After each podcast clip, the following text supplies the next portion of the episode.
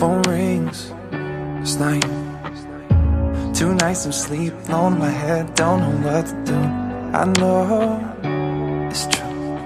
Всем привет! С вами подкаст «Давай поговорим» и я, Аня Марчук. И тема сегодняшнего выпуска – это ограничивающие убеждения. Но прежде чем я начну, хочу рассказать, что в мае-июне в подкасте будет новая рубрика, она называется Street Smart, которую мы делаем совместно с Дзеном. Задача рубрики – поделиться полезными привычками, которые могут качественно поменять отношения с собой.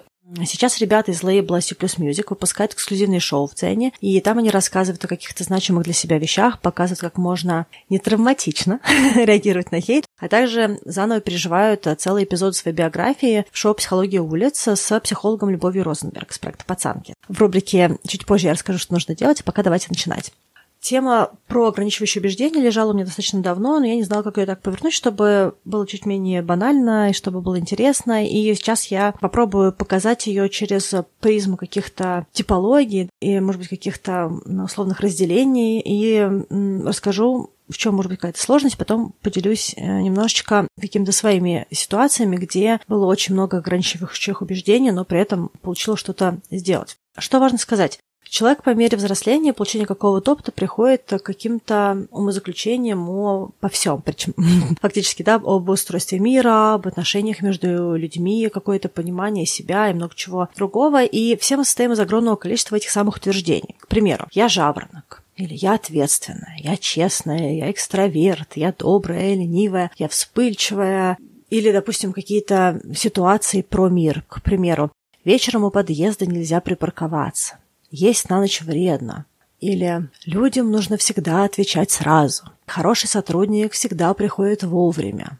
Или надо поддерживать со всеми хорошие отношения, тогда нас будут любить или уважать много чего еще. И вот этот набор представлений о себе, о мире, о людях, причинно-следственных связях, это как раз то, что мы есть. Наш жизненный опыт, он всегда или почти всегда подтверждает эти наши заключения. Потому что, во-первых, мы выбираем что-то делать или не делать. Также мы достаточно часто окружаем себя похожими на нас людей хотя бы в каких-то вещах. Ну и мозг человека так устроен, что он склонен замечать то, что нам выгодно замечать, и часто мы ищем подтверждение каким-то нашим заключениям. Поэтому очень хорошо можно почитать в законе Ора. Ну и мы живем нашу реальность, она такая, какой мы ее создаем, да, поэтому наши убеждения это и есть фундамент этой нашей реальности. Но одни и те же убеждения, они могут дать нам какой-то положительный, интересный результат на одном отрезке пути и перестать помогать нам когда-то позже, да, на каком-то другом участке или в каких-то других ситуациях. Часто для того, чтобы перейти на какой-то другой уровень или жить другую жизнь, важно подумать, а что же это за убеждения и какие из них перестали для меня работать, ну или, возможно, никогда и не работали. Еще хотела сказать, что, несмотря на то, что предпосылки для ограничивающих убеждений,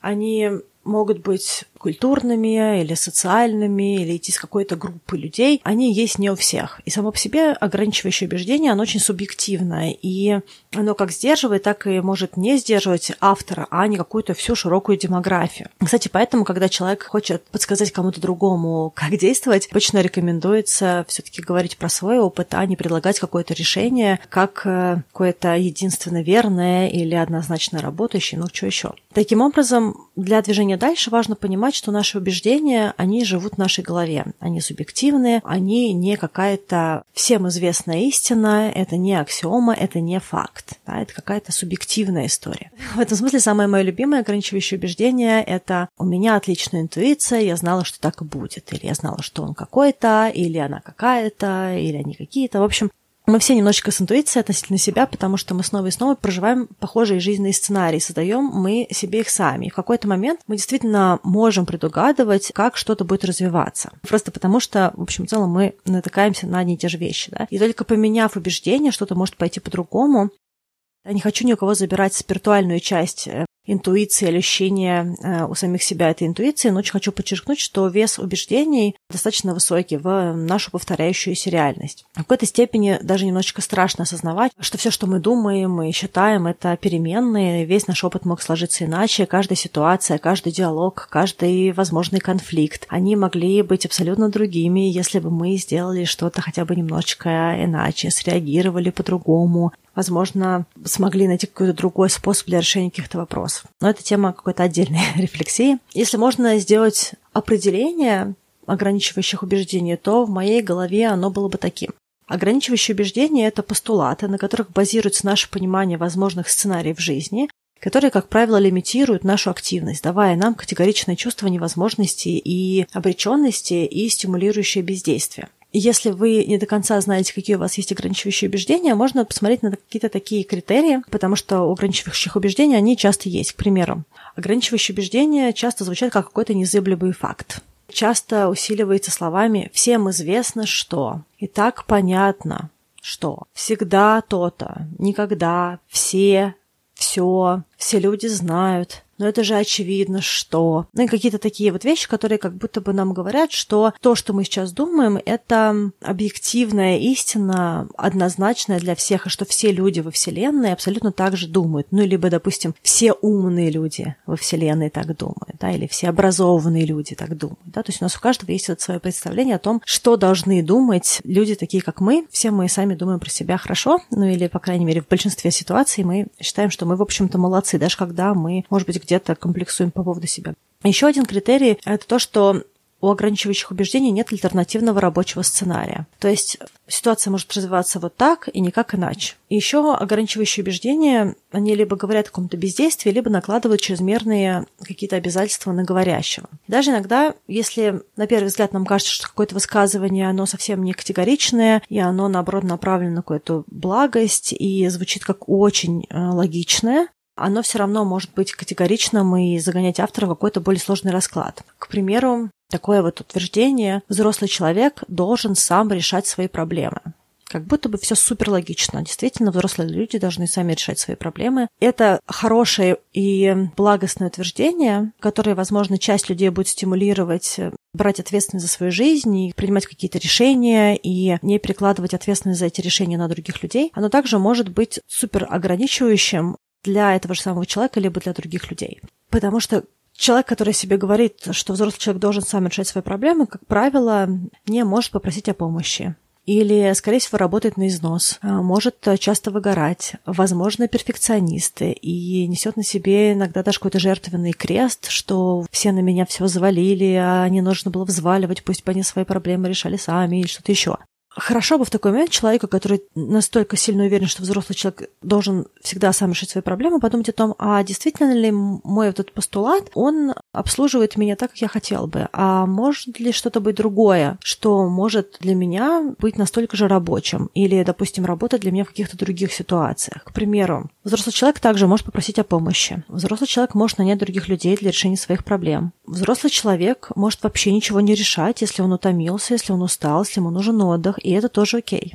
Я взрослый человек, и я могу решать свои проблемы, но сейчас а, я не хочу никаких вызовов, и поэтому я припаркую какие-то другие вопросы и позволю этим ситуациям либо подождать меня, либо решиться самостоятельно самим собой. И все это будет окей. И взрослый человек может отвечать за себя и выбирать из а, множества вариантов, и жонглировать разными вариантами в разных ситуациях наверняка кто-то, кто слушает сейчас эту фразу, кто по-другому мыслит, он видит вообще другие сценарии вот этого вот постулата, да, или вот этого позиционирования взрослого человека. Ну, то есть даже благостные вещи, они могут нас обслуживать а, не так, как нам могло бы быть выгодно. Давайте, наверное, немножко поговорим про виды этих ограничивающих убеждений, этих ограничивающих установок, как они могут формироваться. Первое Ограничивающие убеждения могут формироваться по триггеру. Допустим, есть ограничивающие убеждения, которые сформировались от э, критики, от какого-то страха или неуверенности в себе. К примеру, если я перестану впахивать, меня уволят. Или у меня не получится поступить в этот вуз, потому что там все куплено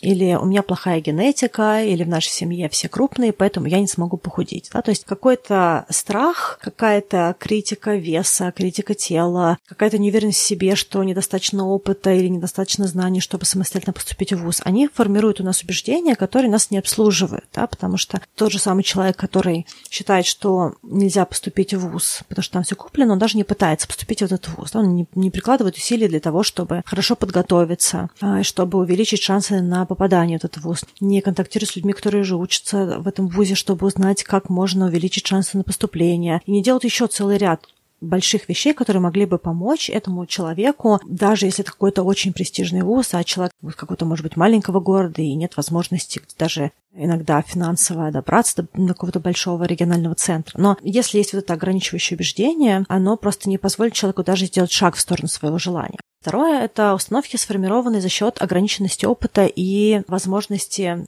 сценарной, да, такой. То есть какие еще могут быть сценарии решения вопроса. К примеру, только в молодом возрасте можно выучить иностранный язык. Нет. Куча людей учат его в взрослом возрасте, и у них тоже все получается. Или нельзя выучить иностранный язык и говорить на нем свободно. Всегда будешь говорить как-то плохо. Да, тоже неверно. Есть куча людей, которые отлично говорят на языке.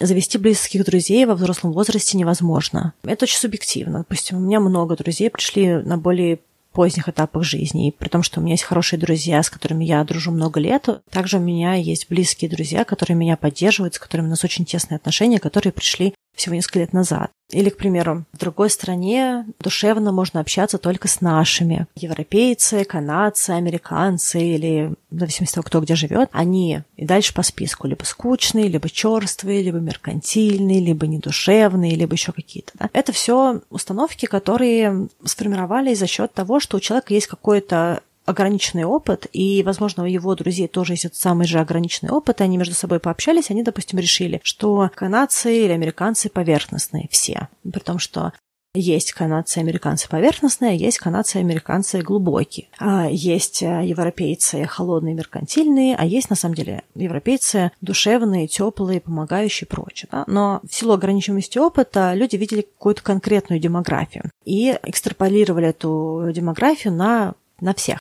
А, Еще есть установки, я не знала, как правильно это описать, надеюсь, что у меня получится донести свою мысль, надеюсь, на кому-то отзовется. Установки намеренные или бессознательные, идущие из переноса ответственности. Они могут быть связаны с неуверенностью, когда нам так страшно что-то сделать, что мы предлагаем другому человеку взять ответственность за эту историю. Но также они могут быть из какой-то ложной модели понимания обязательств ложной, потому что это не объективная реальность. Она может быть ложной для одних людей, она может быть не ложной для других, но в конкретной ситуации она, вот, допустим, пример я приведу, она может быть абсолютно не объективной для всех. К примеру, а, если женщина из какой-то традиционной модели семьи, то у нее может быть убеждение, что меня должен содержать мужчина, и вообще мужчина в семье добытчик, а женщина для красоты, к примеру. Есть много людей, которые живут с таким убеждением и а, отлично себя чувствуют. Есть также женщины, которым не подходит это убеждение, не хотели бы другого партнерства, другого какого-то формата отношений. В данном случае я привела пример, потому что если есть убеждение, что э, мужчина должен зарабатывать, то женщина может либо не хотеть зарабатывать и э, ожидать, что этот вопрос будет решиться, решаться другим человеком, либо если ее подталкивают зарабатывать, она может сформировать ограничивающее убеждение, которое будет ей давать очень острое чувство правильности того, что ей не нужно работать никогда, и что если ее принуждают работать, то другой человек, он, не знаю, какой-то жесткий, агрессивный, нелюбящий, ну и что-то еще. Опять-таки, разные а, отношения работают по-разному, это только один из примеров. Очень важно помнить, что мы отвечаем за свою жизнь. И кто бы что ни делал другой, если мы ожидаем, что кто-то другой придет и решит наши проблемы, то это скорее позиция жертвенная, и она может не вести к какому-то положительному результату, да, из серии. Я не буду просить о повышении, пусть мой начальник сам догадается, что я такая хорошая, и меня нужно повышать. Ну, в общем, надеюсь, вы поняли мою мысль здесь. Также ограничивающие убеждения можно разделить по источнику возникновения. К примеру, есть ограничивающие убеждения, которые сформировались под воздействием той культурной среды, в которой мы росли. Допустим, многие люди, которые росли в России или на постсоветском пространстве, слышали убеждения из серии, что женщина должна родить до 30, или мужчина должен уметь зарабатывать деньги, или мужчина не должен плакать, или где родился, там и пригодился. Еще один постулат, он сформировался, мне кажется, в 90-х. Только нечестным трудом можно заработать большие деньги. Или, ну, раз у них что-то получилось, им просто повезло. Или люди из богатой семьи не знают проблем, им все приносят на блюдечке. Вот если бы у меня было столько денег, то я бы ла-ла-ла. Или у хороших людей все в жизни достигается потом и кровью. В зависимости от того, кто из какой части страны или из какого государства, вот эти сформированные обществом постулаты могут отличаться. Да, и часть из них может помогать нам достигать наших результатов и помогать нам радоваться нашей жизни, а может сильно нас ограничивать, допустим. Даже сам факт того, что есть убеждение, что женщина обязательно должна родить, оно очень многих женщин вгоняет в очень сложную историю, очень сложные отношения с собой, если, допустим, они не хотят такого опыта. Еще один источник возникновения ограничивающих убеждений – это наша семья и наше окружение. К примеру, если мы какими-то были такими подвижными детьми, не знаю, было ли СДВГ или нет, но, допустим, если мы все время что-то делали такое, за что нас ругали, то могло сформироваться убеждение, если я совершаю ошибки, то я плохой. Или, допустим, убеждение, что я глупый, или я безответственный, или я несобранный, или у меня все валится из рук, или я неусидчивый. Все вот эти вещи, они формируются за счет того, что мы слышали в свой адрес, пока мы росли. Да, и чем а, меньше было ресурса у родителей эмоционального для того, чтобы с нами заниматься, с нами разговаривать, а, тем больше там могло прилетать каких-то резких комментариев, которые в нашей голове формировали наше понимание себя. И некоторые из этих пониманий очень сильно нам мешают. Да? Допустим, если нам кажется, что мы не собраны, то нам кажется, что мы вообще не можем ничего достичь, к примеру, да? потому что мы не можем собрать что-то сделать. На самом деле, может быть, у нас все нормально с тем, чтобы самим себя сорганизовать, просто мы про это не знаем, потому что мы очень сильно себя убедили, что мы не собраны. А я, допустим, очень много лет считала, что я ленивая, потому что мне все время казалось, что я что-то не делаю. Потом мы с кем-то сидели, и я поняла, что мой средний день сильно плотнее, чем средний день другого человека из моего окружения то, что я ленюсь что-то не делать, идет часто из того, что просто закончился жизненный ресурс, что я так много создаю разные активности, что в какое-то времени мой организм намекает мне, что мне пора остановиться. Но я очень много лет жила с этим убеждением, например, что я там ленивая, допустим. Но у каждого из нас свои вот эти убеждения, которые пришли к нам из каких-то вещей, которые нам говорили, пока мы росли, там, в школе могли говорить, или наше окружение могло как-то нас а, там нежно подстебнуть, или наши родители что-то говорили. Иногда даже в шутку, кстати говоря. Но даже эти шутки шутки, они могли как-то очень э, глубоко засесть в человека да, и повлиять на то, что мешает человеку двигаться и достигать результата. Также частично то, что может быть связано с ограничивающими убеждениями, которые идут из семьи, это какие-то трагедии, которые происходили в семье. Я, наверное, чувствую определенную силу в том, чтобы про это говорить, потому что у меня много чего происходило в семье, пока я росла. Поэтому, понимая, что у каждого свой опыт, и каждый по-своему переживает какие-то сложные жизненные ситуации, я также хотела бы сказать, что очень часто есть оправдание, если что-то тяжелое случилось. Да, допустим, если у кого-то умер один из родителей, или, допустим, кто-то вырос в очень неблагоприятной эмоциональной обстановке, или кто-то вырос с родителем-алкоголиком, или кого-то вырастили бабушкой с дедушкой. То есть иногда бывает, что жизненные обстоятельства так складываются, что ребенок не получает той любви и поддержки, которую он мог бы получить при других обстоятельствах. И на часть людей это накладывает очень серьезные ограничивающие убеждения. У меня есть теория, что сам ребенок это не придумал, а ему просто очень долго это закатывали. К примеру, он плохо учится в школе, потому что что-то случилось с его родителями. И ребенок э, постепенно чувствует, что у него есть эм, какой-то такой вот козырь для того, чтобы продолжать себе и в будущем рассказывать, что у него есть объективные причины для того, чтобы не достигать. И это, на самом деле, очень жесткое ограничивающее убеждение, и мне бы, конечно, очень хотелось, чтобы люди, которые, возможно, живут с этим убеждением, попробовали его развернуть. Потому что вне зависимости от того, как развивались наши ранние годы или даже на каком-то более позднем этапе, если случалась какая-то трагедия, во взрослом возрасте у нас есть шанс преломить любой тренд можем работать с психологом, мы можем почитать материалы самостоятельно. Сейчас очень много всего в интернете. Можем попробовать делать какие-то вещи. То есть с какими бы сложностями и ограничениями мы не сталкивались, это все можно преодолеть. Или много из этого можно преодолеть. Поэтому прям отдельно хотела за заострить на это внимание, потому что я с определенной частотой слышу про вот эти истории, про оправдание людей, у которых был э, сложный э, жизненный какой-то путь. Но я также знаю людей, которых вырастили бабушки или дедушки, которые закончили э, вуз с отличием, которые доктора наук, которые говорят на нескольких языках, э, люди, которые переехали в другие страны, да, то есть сама по себе жизненная ситуация, она по-разному влияет на людей. Следующий блок – это ограничивающие убеждения из э, страха неудачи или из сформированной низкой самооценки. Допустим, эти отношения себя изжили, и э, можно даже не пытаться что-то поменять.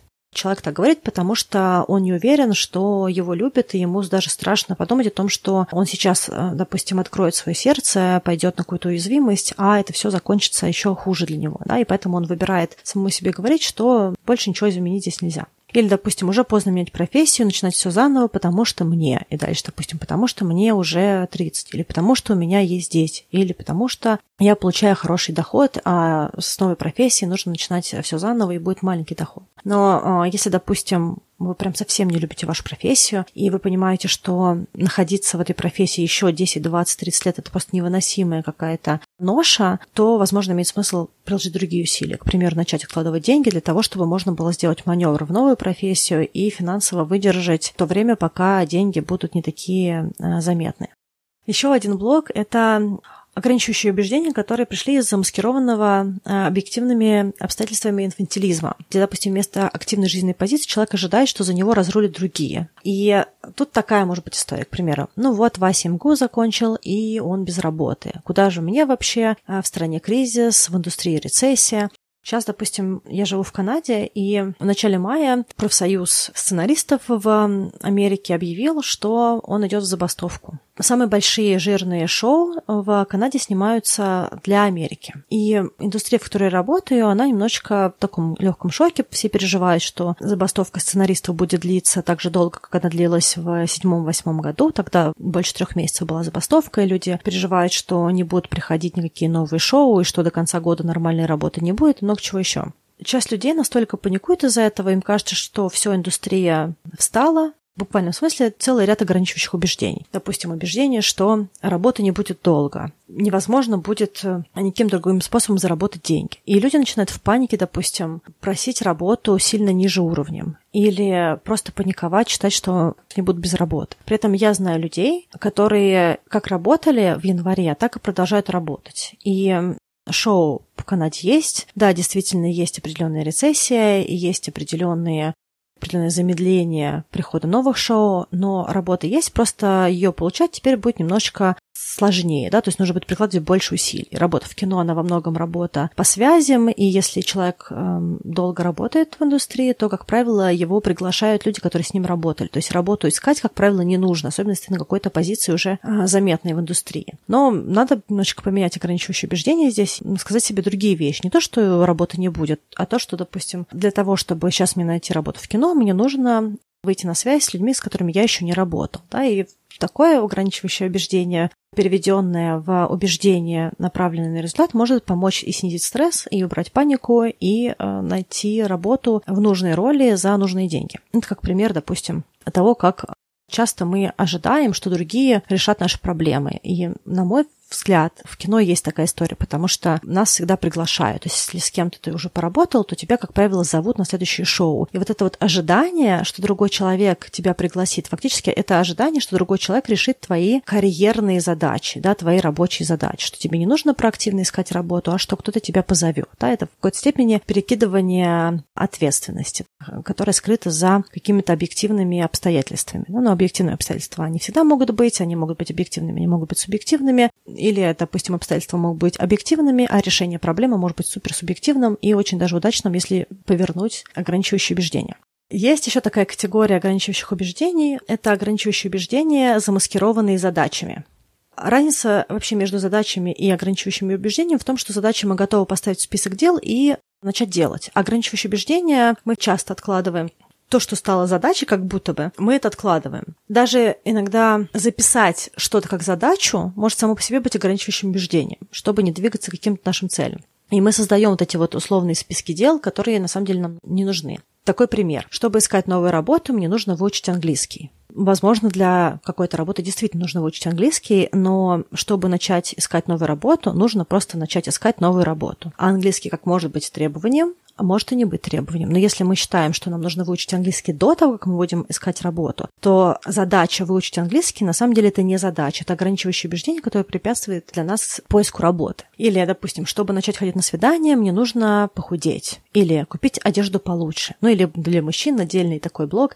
Чтобы начать ходить на свидание, мне нужно лучше зарабатывать, так я не могу отвезти девушку в ресторан что-то еще. И вот эти все задачи, похудеть, купить получше одежду, а, зарабатывать больше. Это примеры задач, которые мы, безусловно, не спешим выполнять, потому что на самом деле это не задача, а это замаскированные ограничивающие убеждения. И тут очень важно отметить это, да, то есть если мы понимаем, что мы хотим искать работу последние два года и говорим себе, что для этой работы нам нужно учить английский, скорее всего, самый лучший способ пойти в сторону этой работы – это перечеркнуть задачу, а, начать учить английский и просто оставить себе задачу «мне нужно начать искать новую работу». И для этого я и дальше, примеру, я обновляю резюме, я публикую это резюме, я контактирую с людьми в индустрии или что-то еще, что вам нужно делать для того, чтобы искать новую работу.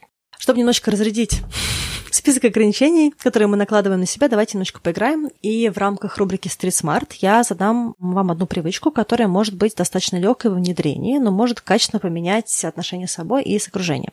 И на первую привычку меня вдохновил момент из выпуска шоу «Материальные ценности» с Куджеем. Там он рассказывает про статуэтку с четырьмя обезьянами. Наверное, вы знаете первые три «Ничего не вижу, ничего не слышу, ничего не говорю», и там есть четвертое «Ничего не делаю». Мне показалось, что нет сильнее символа ограничивающих убеждений, чем эта самая четвертая обезьяна, поэтому привычка, или, если хотите, задачка на эту неделю — это сделать то, что вам кажется, у вас не получится сделать, или то, что вы не делаете, потому что у вас есть ограничивающие убеждения на эту тему. Важно сделать действие, какая бы ни была причина у вас голове. Я себе это вижу как забавную игру на неделю. Просто попробуйте внедрять и поделитесь, как идет процесс и что это дает. Можете прислать мне в Телеграм-бот, и мне будет очень интересно узнать, какие изменения вы начали в себе замечать. А я ставлю ссылку на выпуск шоу и на канал C плюс Дзене в описании к нашему выпуску. Давайте поговорим немножечко о том, как можно преломить тренд с этими ограничивающими убеждениями. Первое — понять, что реально хочется, не думая про ограничения. То есть позволить себе желать. К примеру, если вы устали от вашей работы и вы хотите что-то еще, начните с того, что вы позволите себе честно сказать, что вы этого хотите. Для многих людей это может быть самым сложным. Но иногда просто признание самого желания может много чего изменить. Следующий блок – это выписать, что нам кажется, мешает нам туда прийти. Список будет либо состоять из задач, либо из ограничивающих убеждений. А если сложно из головы, подумайте, как вы эти истории рассказываете друзьям. К примеру, когда я хотела похудеть, я все время рассказывала своему другу, что для того, чтобы похудеть, мне нужно перестать так много работать. И вот он каждый раз слушал эту историю. Соответственно, для меня ограничивающее убеждение было, что а, работая в стрессовой работе, я не могу похудеть.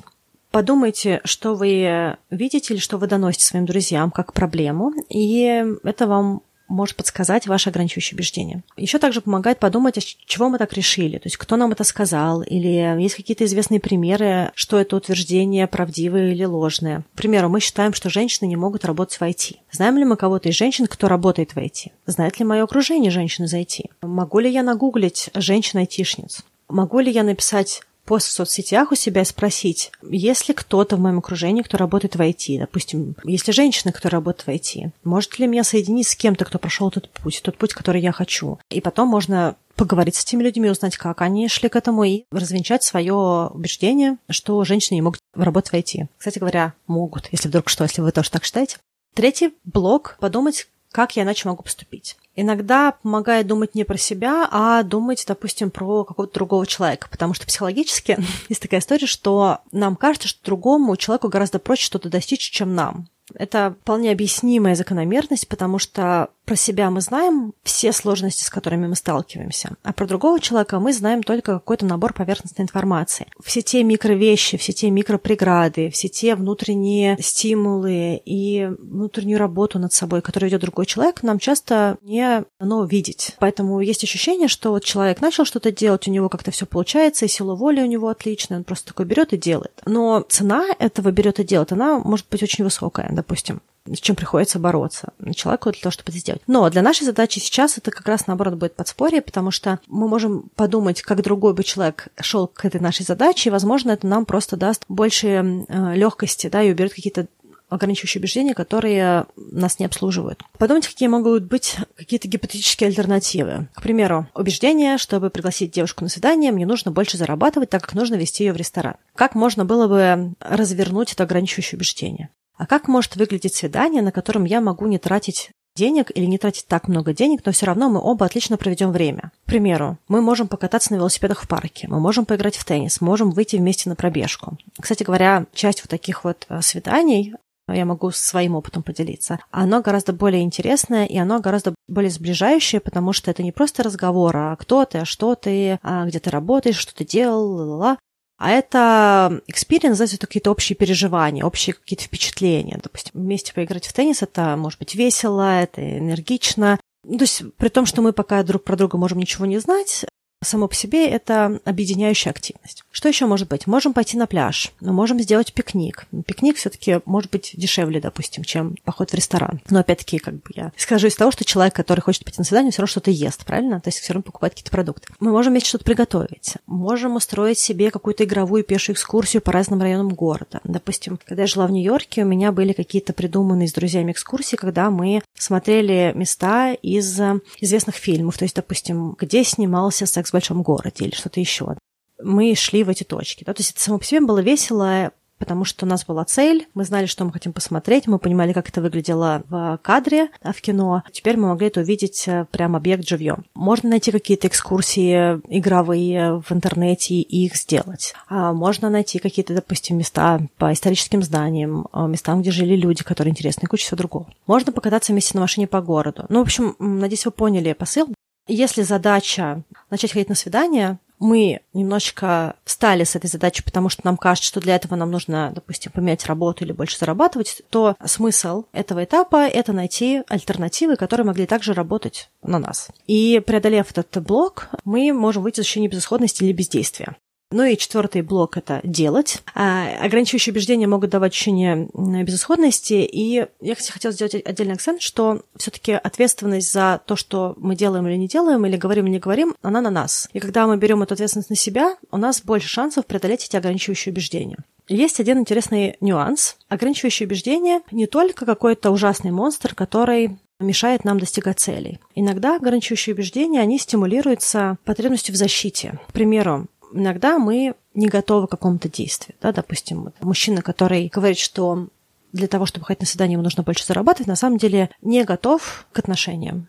Или, допустим, он вообще не хочет отношений, но ему все время говорят, ну что же ты все время один, пора бы уже и жену, и детей, и что-то еще, да? Или женщина говорит, что она не готова беременеть, потому что у нее большой вес. Сначала она должна похудеть, а потом только рожать. В принципе, я слышала больше, чем от одной женщины такое ограничение. Я не знаю, что конкретно этих женщин стимулировало так говорить, да? но, допустим, поиграем с этим примером. Если убрать это убеждение, то ничто не стоит перед беременностью. Девушка, на самом деле, может вообще не хотеть рожать. Она либо может не хотеть ребенка, либо у нее есть страх, что она может быть плохой матерью. К примеру, если у нее была не самая легкая мама, и она выросла с какой-то мамой, которая принесла ей много боли травм. Либо, допустим, у нее есть просто другое желание, и ребенок может мешать этому желанию. К примеру, женщина может хотеть путешествовать по миру или работать в профессиях, которые плохо совмещаются с воспитанием детей. Допустим, по графику, да, если там работа внеурочная, нужно постоянно быть в офисе или много путешествовать э, в командировке и прочее, прочее.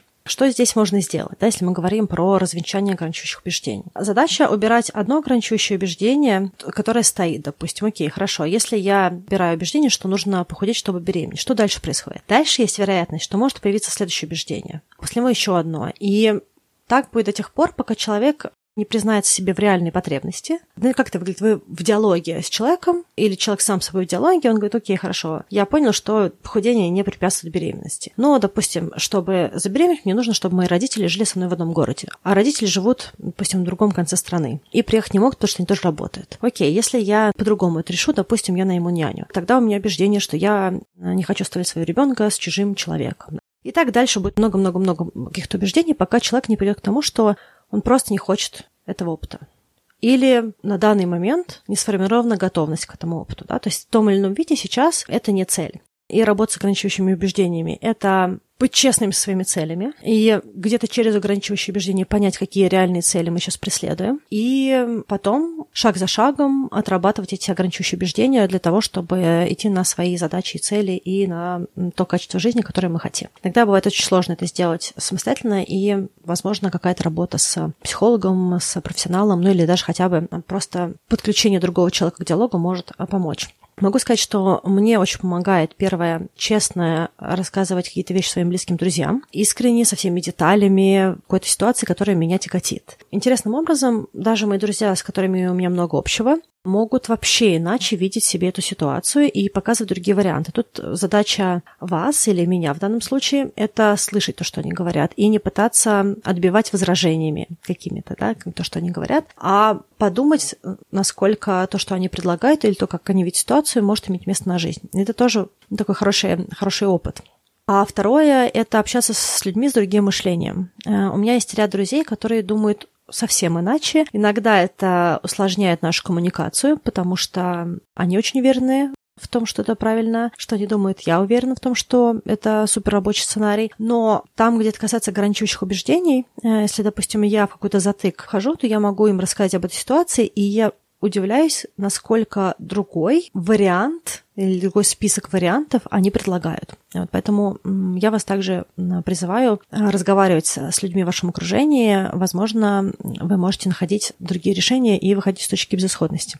Говоря про себя, тот, кто слушает подкаст давно, знает, что у меня было много изменений на протяжении жизни. С работы в корпорациях я перешла к подкасту. От подкаста у меня также случилась работа в кино. Я жила в Москве, родилась в Питере. Какое-то время я была в Сиднее в Нью-Йорке. Много где путешествовала. Сейчас я живу в Ванкувере, в Канаде. Потом у меня была большая работа с телом после сотрясения много лет назад, где я набрала очень много лишнего веса, я очень долго пыталась его убрать и вернуться в свой комфортный, привычный вес. Что еще? Я постоянно что-то изучаю. У меня бесконечное количество кружков, какой-то новый опыт, я ставлю какие-то новые цели. А на всем этом пути было немало ограничивающих убеждений. Какие-то длились очень долго, особенно с большими какими-то моими задачами. Было много моих ограничивающих убеждений, а также много было убеждений людей вокруг меня, которые частично пытались на меня их накладывать либо из каких-то своих страхов ограничений, либо из желания помочь мне и поддержать меня. И перед тем, как мы будем завершать, хочу с вами поделиться парочкой таких ситуаций, вдруг вас тоже на что-то вдохновит. Вот список э, ситуаций и снов, которые я слышала в свою сторону и которые я говорила сама себе. Ситуация. Лишний вес. Наверное, самый большой, в самой большой точке я была плюс 40 килограмм от своего комфортного веса. Что мне говорили другие? Невозможно похудеть после 30. Или если ты похудеешь, кожа повиснет не повиснет. Похудеть можно. Метаболизм не тот. Или нечего ориентироваться на фото, когда тебе было 20, все мы были стройные в 20. Даже какие-то шли комментарии, у тебя ничего не выйдет, э, просто забей, сделали пассакцию или что-то еще. Или вот нужно все время сидеть на диетах, ну, какие-то еще вещи. Мои личные ограничивающие убеждения по поводу лишнего веса были такие. Я не могу похудеть, пока у меня есть стрессовая работа.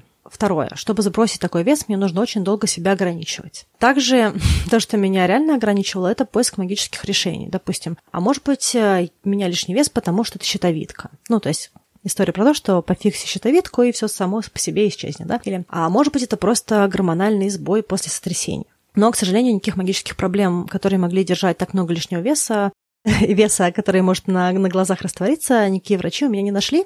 И пришлось все-таки делать работу. Могу я сказать, что на то, чтобы убрать 40 э, килограмм, у меня ушло 22 месяца, если отталкиваться от какой-то максимальной, какой-то максимальной точки. До момента, когда я начала над этим работать, у меня было какое-то бесконечное количество каких-то диет. Я что-то все время придумывала, как-то много было страданий, много было разговоров про это. А потом, во-первых, мое ограничивающее убеждение, чтобы бросить лишний вес, мне нужно, чтобы у меня не было стрессовой работы, это было моим ограничивающим убеждением, которое стало моей задачей. Я просто в времени подбила все дела, обновила все визы и ушла с работы, которая вызывает мне много стресса. Тогда, мне кажется, я бы не смогла бы пройти этот вес, работая на той работе, которую я делала. Но сейчас я такая, какая есть, я бы смогла бы убрать этот вес и работая на той работе. Мне кажется, что на том этапе я сделала правильный шаг, то, что я убрала этот ограничитель своей жизни. Я контролировала в какой-то степени питание, то есть я старалась расширять вкусовую палитру, старалась, чтобы у меня были белки, жиры, углеводы, какой-то баланс, чтобы была клетчатка, я ела овощи, фрукты, стала готовить вкуснее, разнообразнее. И если, допустим, я где-то переедала на каких-то там мероприятиях, каких-то праздниках, то я старалась поменьше поесть в следующие дни и побольше подвигаться, да, допустим, в тот же момент у меня вошло много каких-то тренировок, какие-то постепенно начались э, спортивные активности. Я начала бегать, э, играть в теннис, э, перемещаться по городу на велосипеде, много чего еще. Все это было не всегда системным. Это просто создавало очень много какой-то развлекательной для меня активности. Ну и первое время вообще, когда я была в большом весе, я просто ходила, просто шла куда-то. И все время себе придумывала какие-то цели, куда я иду. В день у меня получалось там пройти от 10 э, до там, 25 километров. Ну, то есть это фактически весь день я куда-то шла могла позволить себе, но так или иначе. И э, я взвешивалась каждый день, смотрела на какие-то недельные и месячные тренды. День ко дню невозможно увидеть тренд, а, допустим, если смотреть э, средний вес за неделю, средний вес за месяц, ну или вообще как бы думать, что, допустим, на этой неделе вес колеблется с такой точки на такую, да, а через неделю чуть-чуть поменьше. Ну, и как было понятно, куда я иду, вниз или вверх. Надо сказать, что при том, что была какая-то работа, все это время оно не было для меня тяжелым. То есть я, я делала много разных вещей, но я при этом ела тортики, могла поесть на ночь, у меня было жирно и соленое, и Макдональдс, и любые другие всякие там фастфуды, какие-то вечерние посиделки с вином и сыром. Как таковых диет у меня не было никаких. И я просто жила свою жизнь, жила ее максимально в удовольствие. Мне все больше нравилось, как я выгляжу. Мое питание стало интереснее, мое тело стало красивее, моя жизнь стала более спортивная. И была работа, которую я делала. Да? Нельзя сказать, что она просто само все ушло. Но, честно говоря, я так много страдала все годы до. Если бы я знала, как легко мне получить такую жизнь, которую я хотела, я начала бы сильно раньше. Это было э, результатом исключительно того, что я развернула ограничивающие убеждения, а что я перестала искать магические способы, я перестала цепляться за какие-то страдания, которые не позволяют мне достичь своих результатов. Поскольку у меня было такое, да, очень четкое убеждение, что мне нужно уходить со стрессовой работы, я просто какое-то времени ушла и уехала путешествовать. Для меня это было ограничивающее убеждение, которое стало хорошим сценарием, решением, которое для меня тогда тоже отработало все. Вторая ситуация про поздно менять работу в взрослом возрасте, особенно когда ты на какой-то позиции менеджерской, когда тебе приходят хорошие деньги. Я много лет работала в корпоративном маркетинге. Естественно, зарплата, которую я получала, работая много часов, и это та работа, которую ты берешь домой, как минимум ментально, то есть ты все время про нее думаешь, а так надо будет завтра сделать презентацию для штаб-квартиры, так, а еще нужно посчитать эти цифры для такого-то продукта, который запускаем там через пять лет. Когда ты еще берешь работу физически, да, то есть приходишь э, домой и открываешь компьютер. После корпорации я путешествовала, путешествовала, потом случился подкаст. Через какое-то время подкаст начал приносить нам доход. Потом а, с переездом в Канаду случилась работа в кино. В Москве я тоже какие-то вещи делала, но вот полноценно прям большое кино. Какое-то большое кино, может быть, не совсем правильно, что я в основном работаю на сериалах, но э, какая-то более понятная и полноценная киноиндустрия случилась у меня здесь. Но при этом сейчас я уже за полтора года в Канаде, я почти уже в профсоюзе гильдии режиссеров Канады. Гильдия меня приглашает на свои тренинги. А сейчас у меня была практика от гильдии. Я очень плотно вза- взаимодействую с профсоюзом, и мне, в принципе, осталось не так много дней для того, чтобы я могла вступить в профсоюз. Ограничивающие убеждения о других, которые я слышала. Допустим, кино — это работа мечты, туда сложно попасть, поэтому забей. Или хорошая работа — это та, за которую хорошо платят, она не должна нравиться. Еще убеждение, которое я слышала. Любое любимое дело перестает нравиться, когда оно становится работой. Мои убеждения были, что нужно обязательно найти себя. Очень долго, когда я ушла из корпоративной работы, я занималась тем, что я пыталась э, понять, кто же я. Мне очень нравилась Барбара Шер, я читала ее книжки, делала ее упражнения, я звонила и писала своим близким друзьям, задавала вопросы про меня, что я могу делать, какие у меня сильные качества, всех э, доканывала куча разных вопросов. Но при том, что само по себе упражнения были приятные и интересные, мне кажется сейчас, что эти вещи скорее меня тормозили, и тормозили, наверное, мое, мое движение в плане того, что они они занимали то время, которое я могла также параллельно потратить на активные действия. Да? То есть они не запускали мою карьеру, они просто как-то вот меня занимали. Подкаст пришел органически, и желание читать очень много книг, слушать подкасты и лекции, и какие-то проходить тренинги. Со Стеллой мы много обсуждали различных вещей и записывали друг другу аудиосообщения, делились своими мыслями, какими-то рефлексиями, делились своими жизненными ситуациями очень интимными иногда, ну, то есть какими-то очень близкими, да, которые там, может быть, не всегда люди э, любят делиться со своими друзьями. Тем не менее, мы с Стеллой очень открыто про все это говорили. Да, и когда Стелла предложила делать подкаст, это было естественным в какой-то степени развитием того, что мы уже и так делали друг с другом, да, то есть вот этот обмен. А, ну и плюс э, мне очень повезло, что у Стеллы были навыки блогерства, поэтому ну, каст, он как-то... Стелла знала, что делать, да. Ну, в отличие от меня, я не знала, что делать. Но при этом подкаст он не был проектом, созданным искусственно, от того, что я как-то удачненько сложила какую-то формулу в своей голове, начитавшись книг или как бы задав миллиард вопросов своих друзей. Да? То есть он был частью и Стеллы, и меня, он был абсолютно естественен нам, как личностям, нашим интересам, много чему еще. Кино я хотела давно, и оно случилось за счет того, что я просто всем, кто хоть как-то связан со съемками, э, в личных диалогах говорила, что я хочу работать в кино. И я буквально говорила, как, как есть, что я хочу работать на съемках, на площадке, что я очень люблю нахождение на площадке, площадке, но я много чего хотела бы делать, не знаю, с чего начать, потому что мне интересна и режиссура, интересно сценарное мастерство, еще, еще, еще. В общем, всем этим я делилась.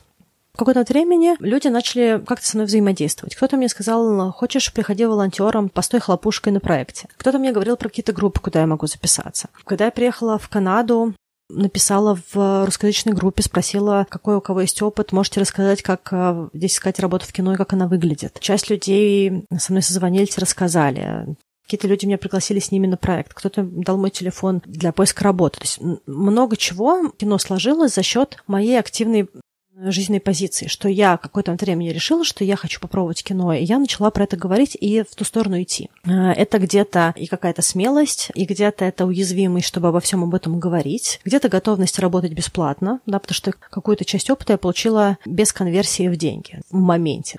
Потом умение управлять личными финансами, потому что для того, чтобы что-то делать бесплатно, должны быть какие-то деньги на жизнь. Потом для меня это была также готовность э, говорить с людьми, которых я не знаю, получать опыт, контакты и что-то еще. А также очень много действий, трудолюбия, потому что кино это 60-80 часов в неделю, то есть это очень много работы. Но так или иначе, но то, что я хотела сказать этими двумя примерами, что у нас есть всегда какие-то ограничивающие убеждения, которые мешают нам идти к каким-то вещам, которые нам важны. И это подсильно каждому из нас преломить этот тренд, какой бы он ни был. Тяжелая жизненная ситуация, вопросы в семье, страхи, уязвимость, прошлый неудачный опыт, что бы это ни было, только желание действовать и желание признаваться себе в наших истинных желаниях и наших целях, признаваться себе в том, что мы себе рассказываем, чтобы туда не идти, и почему мы туда не хотим идти, позволяет нам двигаться вперед. Я очень надеюсь, что сегодняшний выпуск э, вас вдохновил на какое-то изменение. Если вы вдруг захотите поделиться какими-то вашими ситуациями жизненными, ограничивающими убеждениями, которые все еще у вас не решены, вы можете послать их в Telegram-бот. Если таких историй будет много, я, может быть, какой-то период времени сделаю разбор этих случаев. Также присылайте в Telegram-бот, как идет ваша неделя и как э, рубрика выглядит что получается, что предприняли, как пошло. Мне будет супер интересно узнать, как э, этот выпуск отразился на вас, что получилось у вас сделать, что было интересно. Я желаю всем вам отличного мая и до следующего выпуска. Пока-пока.